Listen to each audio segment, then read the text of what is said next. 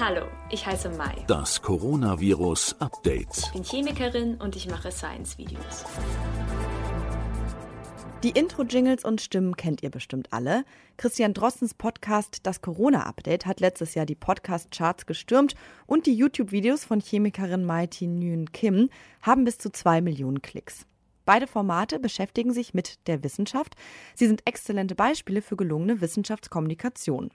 Auch dieser Podcast ist ja Teil der Wissenschaftskommunikationsklicke und deswegen wollen wir uns mal mit dem Thema beschäftigen, was eine gelungene Wissenschaftskommunikation ausmacht und warum das überhaupt wichtig ist.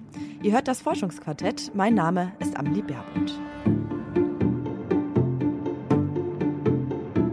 Das Forschungsquartett. Wissenschaft bei Detektor FM.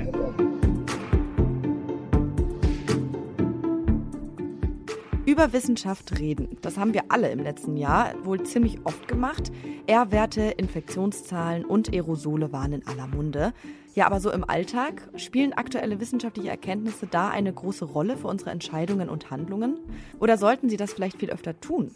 Bevor wir jetzt genauer darüber sprechen, ob wir unseren Alltag vielleicht noch mehr an wissenschaftlichen Erkenntnissen ausrichten sollten und wie es die WissenschaftlerInnen schaffen, ihre Erkenntnisse erfolgreich zu vermitteln, begrüße ich erstmal meine Kollegin Marita Fischer von Homeoffice zu Homeoffice. Sie hat sich mit dem Thema beschäftigt. Hallo.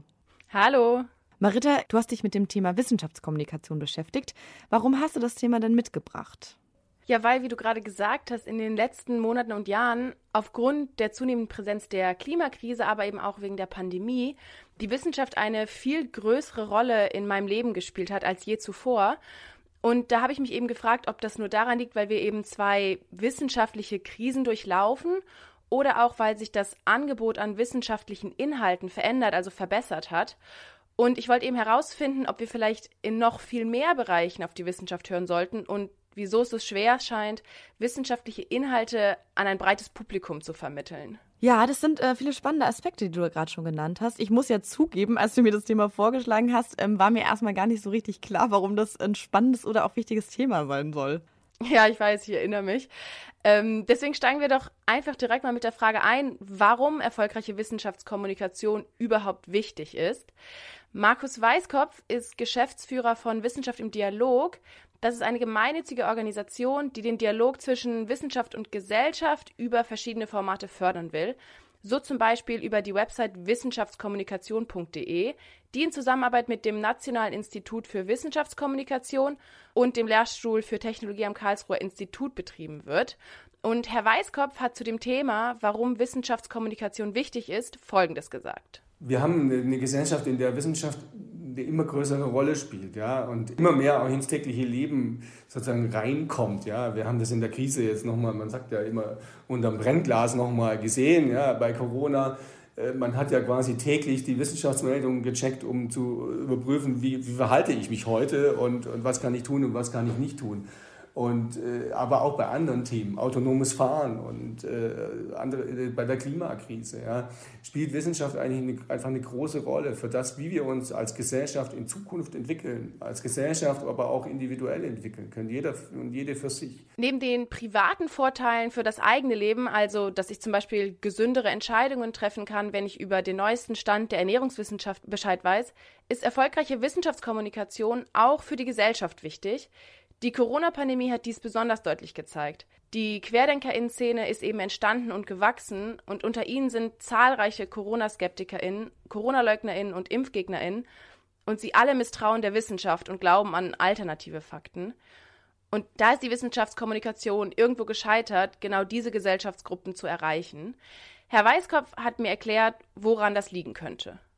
Das sind immer so zwischen 10 und 15 Prozent und da sehen wir eben sozusagen auch, auch grundlegende Einstellungen, die eben äh, sozusagen Misstrauen in Institutionen äh, bedeuten und so weiter, die eben zeigen, ja, das ist eben sehr schwierig, diese Menschen überhaupt irgendwo zu erreichen und überhaupt eine gemeinsame Ebene erstmal herzustellen. Ja. Wenn das nicht möglich ist, äh, dann wird eben auch eine Kommunikation, Dialog äh, schwierig. Ja.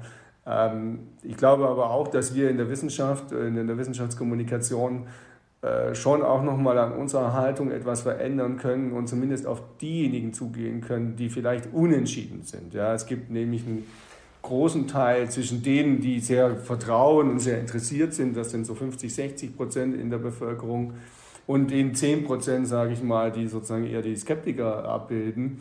Dazwischen gibt es einen Teil der Unentschiedenen und ich glaube, da können wir noch vieles tun, um die auch besser zu erreichen und ja, in ein Gespräch zu kommen, ja, wo deren Ansichten sind, warum sie vielleicht an der einen oder anderen Stelle Wissenschaft auch misstrauen oder skeptisch sind. Und wie genau kann man auch diese Unentschiedenen erreichen? Also wie geht denn eigentlich eine gute und erfolgreiche Wissenschaftskommunikation? Ja, erstmal sind so handwerkliche Fähigkeiten die Basis, also zum Beispiel eingängige Grafiken zu erstellen, also die Ergebnisse anschaulich zu präsentieren. Aber neben diesen handwerklichen Fähigkeiten findet Herr Weißkopf Folgendes wichtig.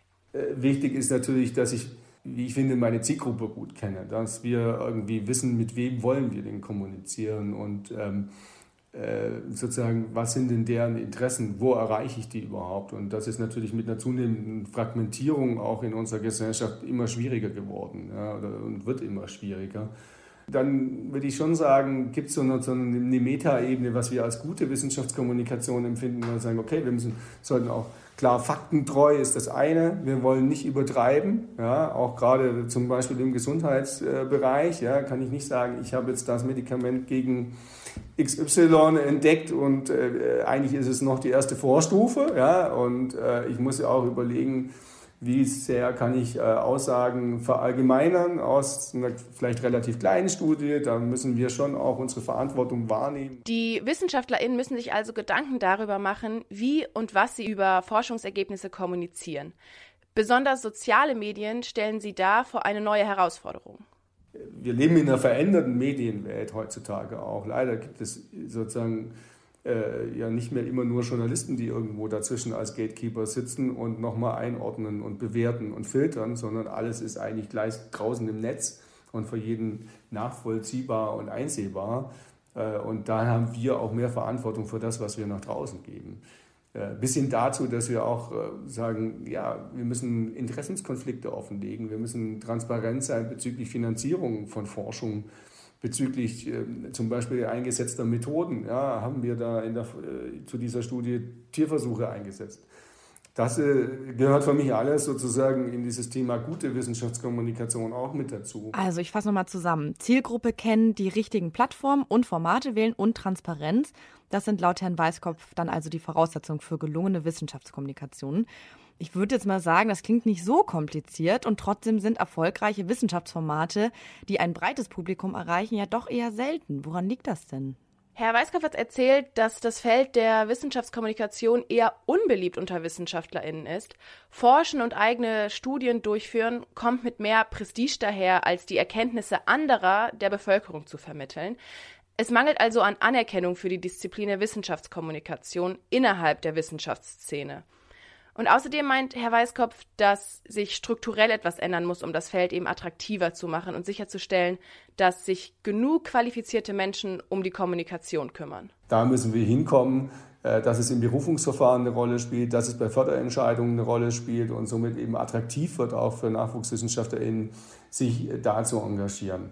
Äh, das Zweite ist natürlich auch das Thema Zeit und Ressourcen. Ja, es braucht A, Geld für Wissenschaftskommunikationsaktivitäten da würde ich sagen, gibt es auch schon einige äh, Potenziale oder Töpfe, wo man äh, auch Geld bekommen kann. Das kann sicherlich auch in den Universitäten noch mehr werden, sodass auch Universitäten selbst Geld dafür bereitstellen und damit auch zeigen, äh, dass sie das wollen. Bis hin dazu, dass Universitäten sich vielleicht auch ein eigenes Leitbild geben, wo das eine Rolle spielt, ja, wo auch deutlich ausgedrückt wird, auch von den Leitungsebenen, ja, wir wollen, dass ihr kommuniziert und wir unterstützen das auch.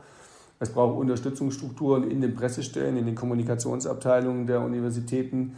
Äh, die sind eigentlich schon da, ja, aber da braucht es eben auch entsprechende Ressourcen, wenn da ganz viele kommen und nachfragen. Daneben ist die Zeit der NachwuchswissenschaftlerInnen ein ganz essentieller Faktor. In den jetzigen Strukturen konzentrieren sie sich eben meistens darauf, Papers und Studien zu produzieren, einfach weil dies anerkannt ist und sie am ehesten in der Karriere weiterbringt. Da müsste man also dazu kommen, dass Wissenschaftskommunikation den gleichen Stellenwert hat wie die Forschung. Und mit diesem Ausblick darauf, was es braucht, damit es hoffentlich bald mehr und bessere wissenschaftliche Formate geben wird, geht diese Podcast-Folge zu Ende. Danke, Marita, dass du das Thema mitgebracht hast. Ja, gerne. Auch mit diesem Podcast betreiben wir ja Wissenschaftskommunikation. Und ob uns das gelingt oder auch was wir besser machen könnten, das könnt ihr mir gerne per E-Mail schreiben. Die E-Mail-Adresse ist forschungsquartett.detektor.fm. Ich freue mich über eure Nachrichten. Ihr könnt die Folge überall da finden, wo ihr gerne Podcasts hört. Und ich freue mich auch, wenn ihr uns abonniert. Damit sage ich Tschüss, ich bin Amelie Baerbutt. Bis zum nächsten Mal. Das Forschungsquartett. Wissenschaft bei Detektor FM.